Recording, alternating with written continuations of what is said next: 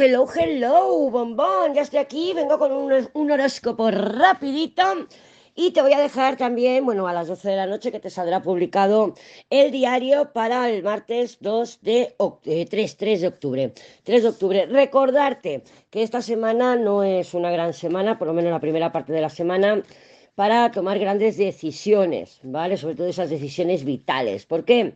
Pues porque Mercurio, menos mal que camina rápido, está en oposición con Neptuno, todavía retrógrado en, eh, en Piscis y, y, ¡ah! joder, y Mercurio que está terminando tránsito por Virgo y el día 4 ya entra en Libra, ¿vale? Ya te lo comenté también en el diario, pero bueno, yo te lo recuerdo. Recuerda también que es muy provechoso pues para los artistas, para fomentar la intuición. Fácil también que como está Neptuno activo, que tengamos pues eh, sueños vívidos, eh, bueno, pues actividad onírica, actividad onírica y, mucha intuición. Estoy que me trago, ¿eh? Estoy que me trago. A ver si, si Mercurio ya coge carrerilla, porque hoy mismo también todavía tengo, lo noto yo, que hay interferencias en las comunicaciones, que no te pasa bien la tarjeta, que tienes que esperar, el internet no va bien. Digo, madre mía, pero si ya está caminando grados nuevos, pues no sé, debe ser ahí una reminiscencia, porque es que ya sabes que a mí las movidas de Mercurio me afectan muchísimo tanto en el habla, en el pensamiento también, porque ayer qué dolor de cabeza. Bueno, muchas gracias, que me habéis estado felicitando también durante el día de hoy. Muchas gracias a todas y a todos. Pero sí, que a mí las movidas de Mercurio me afectan en la web y en todos los lados. Bueno, vamos a pasar por los signos así en un DigiFed. Voy a entrar por Aries y te haré un segundo audio de Libra a Piscis, ¿vale? En este primero de Aries a Virgo y luego de Libra a Piscis. si no me trago. Y, y, bueno, pues que sí, que puedes mirarlo por el... Si vas a mirar el ascendente y el signo solar o la luna, yo te recomiendo que primero mires el ascendente y luego mires el signo solar. Yo hay veces que sí, que los horóscopos de la luna, de mi luna en Aries, mi luna llena en Aries, también me, me, me cuadra, me, me, siento identificada con los horóscopos y hay veces que no, ¿vale? Pero bueno, yo por ejemplo mi ascendente tiene tres signos, tengo Acuario, luego todo Piscis y una parte de Aries, y muchas veces también vibro con el horóscopo de Piscis, ¿vale? Aunque mi ascendente, lo que es el ascendente, está en Acuario. Pero mi casa 1 tiene casi tres signos, ¿vale? Entonces, bueno, comentártelo porque a veces pues nos interesa escuchar más de uno, porque bueno, pues porque por H o por B tenemos algo en una casa que hay un planeta o lo que sea, está más activo y a veces pues vibramos con la energía de otro signo. Comentarte eso. Yo por, por lo que he notado en mí, ¿eh? No porque lo haya leído ni nada de eso, es por lo que yo he notado en mí que digo, ah, pues mira, pues eh, estos, esta temporada estoy vibrando más Escorpio, porque también tuve una temporada que vibraba más Escorpio, que Libra. Entonces, bueno, comentártelo que si te, si te apetece, pues te lo escuchas y miras a ver si vibras o no vibras. Vamos a ver para esta semana, esta primera semana de octubre, cómo nos va a ir a ti, a mí, a todas y a todos. Vamos a empezar por Aries. Aries, ah, bueno, vamos a barajar primero para todos los signos y vamos a ir sacando cartita por cartita. Vamos a ver cómo está el panorama energético para esta primera semana de octubre, para ti, para mí, para todas y para todos. No te cruces, no te cruces, que no se me olvida. Yo siempre es no te cruces, lo que pasa que como, como ya me seguís hace tantísimos años, pues ya muchas veces no lo digo. Venga, vamos a ver cómo está el panorama para Aries. La torre, la torre, voy a sacar otra el emperador. Esto Aries pudiera ser un rechazo, un rechazo, pues, por ejemplo, de una figura masculina. La torre per se, sola, que es lo que te ha salido a ti, no se estaría diciendo, pues, de acontecimientos completamente inesperados que nos sacan, pues, de nuestra mm, estabilidad.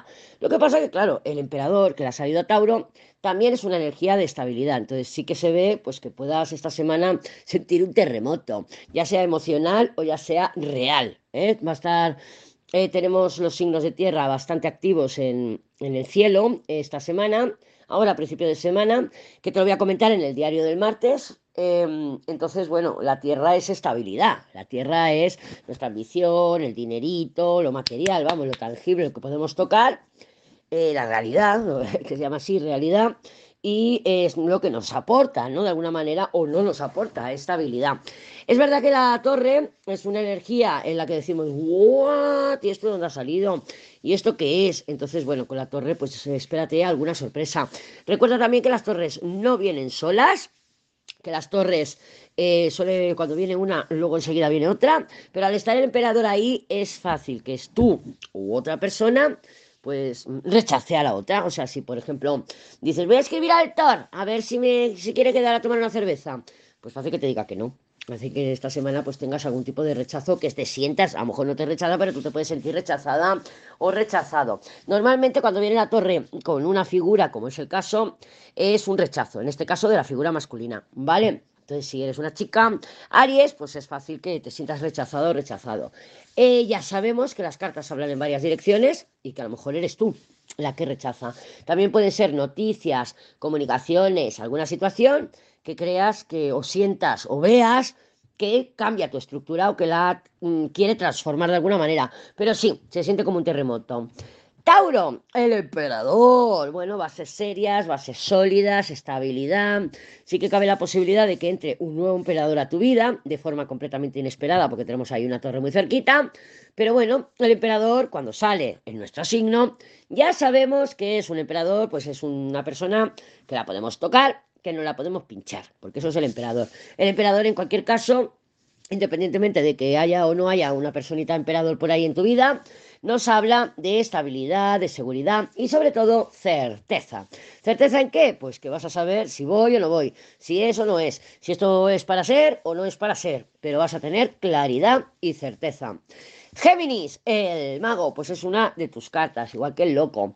El mago es ingenioso, el mago es creativo, el mago pues le da la vuelta por aquí, es muy mercurial, le da la vuelta por allá y consigue hacer la jugadita. A veces es un tramposo, a veces es un mentiroso y se, bueno, pues eh, tiene ese camuflaje, ¿no? Que se puede adaptar.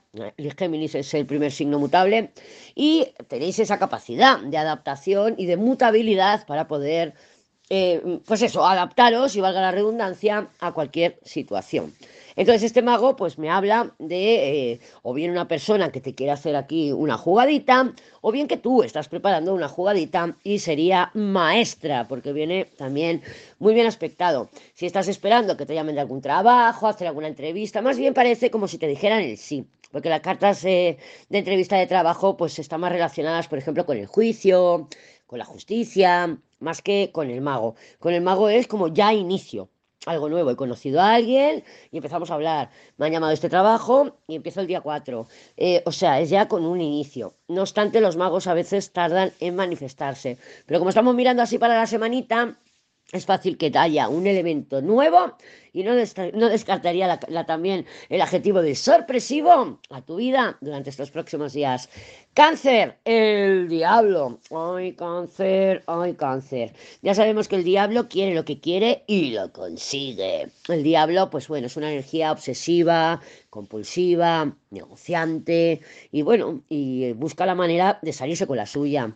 Este diablo no viene mal aspectado, viene de un mago y va hacia un papa. Esto pudieran ser intensas negociaciones para conseguir algo y aparentemente lo vas a conseguir. Aquí puede haber un gran éxito en esas negociaciones, negociaciones del tipo que sea, con el trabajo, buscando un piso, estoy negociando el alquiler, con un tormento. Bueno, entonces, ¿qué? ¿Nos vemos o no nos vemos? ¿Quedamos o no quedamos? Al final, ¿qué vamos a hacer? ¿Qué te parece si intentamos otra vez o no? Entonces, negociaciones están en nuestro pan de cada día, no tienen por qué ser solamente a nivel laboral, por ejemplo. ¿eh? Entonces, bueno, con el diablo, pues eh, se te ve una semana para conseguir lo que quieras. Yo te diría, pues, que, mm, que contactes con tu sombra, porque el diablo recuerda que es una energía de iluminación, igual que, que podemos sacar nuestras bajas pasiones para llevarnos a tomar decisiones o a generar estrategias para conseguir lo que queremos, también nos, eh, nos da la oportunidad de poder ver esas bajas pasiones y no negarlas. Las sombras hay que reconocerlas para poder utilizarlas cuando nos conviene. Recuerda también que puede ser una situación diablo de alguien que esté ejerciendo mucho poder sobre ti. ¿Vale? No solamente tú, que puede ser alguien que tiene poder sobre ti. Observa y averigua. Eh, ¿Qué va ahora? Eh, Leo, Leo, el Papa. El Papa, pues bueno, es una energía de paz, de serenidad, de buenos momentos, de tranquilidad, los amigos. Sí que es verdad que a Virgo le ha salido el colgado, entonces el Papa con el colgado pudiéramos estar hablando de una situación eh, que se limita, que te limita de alguna manera, ¿no?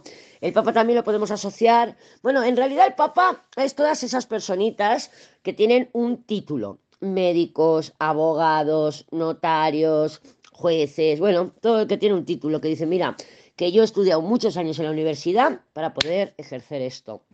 ¿Vale? Entonces, bueno, por ejemplo, si tienes que ir al médico, pues a lo mejor con el colgado, pues dices, pues oye, pues mira, sí, me he encontrado una limitación, o me han dicho esto o lo otro. ¿vale? Pero bueno, mm, a nivel de salud, por ejemplo, pues con el colgado, bueno, igual que a nivel de salud, a nivel de papeles o a nivel de lo que sea, con el colgado sí que te puedas estar encontrando esta semana limitaciones. No parece que vayan a haber grandes avances. El Papa también rige nuestras amistades, ¿vale? Por ejemplo, la em, representaría, por ejemplo, a nuestro papá, al Papa, al Papa de la Iglesia, pero también a nuestro padre. Entonces, bueno, pueden haber limitaciones por ahí en todos los sentidos. O sea, abre tu mente y busca eh, la sincronicidad con, la, con, la, con el mensaje del tarot. Si tú ves que realmente pues, hay limitaciones, no te agobies, no te agobies. Esta semana Venus va a tener también un aspecto de limitación. Eh, saliendo ya cuando esté está a punto, creo que es esta semana o a principio de la semana que viene, donde lo tengo apuntado. La Venus va a tener una oposición a Saturno, que es de límites, ¿vale? Es de límites, entonces se puede sentir con un poquito de frustración y a lo mejor pues tú lo empiezas a sentir ya esta semana. Virgo, el colgado. El colgado ya sabemos que es ni para adelante ni para atrás, ni para arriba ni para abajo. Es una situación limitante. Puede llegar a ser un poquito frustrante, porque el colgado pues sí, frustra, frustra. Recuerda también que el colgado gestiona nuestros no negociables y esto sería un sacrificio muy, palabra muy del colgado, un sacrificio de nuestros no negociables. Si tú estás intentando encontrar la paz con un vínculo, una relación, decir, bueno, a ver si llegamos a un, a un entendimiento, hemos tenido desde junio que no nos ponemos de acuerdo, desde junio para arriba para abajo, discusiones, conflictos, pues no parece que esta semana vayas a conseguir grandes resultados o grandes avances con el colgado, no. Yo siempre recomiendo cuando nos sale la carta de colgado es mirar el mundo cabeza abajo. ¿Cómo? Pues dándole la vuelta a la situación, haciendo cosas distintas. Si yo normalmente no te contestaría, pues ahora voy a aplicar colgado y ahora te voy a contestar. ¿Por qué? Porque voy a hacerlo al revés. El colgado eh, está boca abajo. Entonces es como un poco llevarnos a situaciones nuevas y llevarnos a nuevos caminos neuronales, hacer las cosas de forma diferente. ¿Vale? Si mm, pruébalo, pruébalo a ver si te funciona y ya me contarás.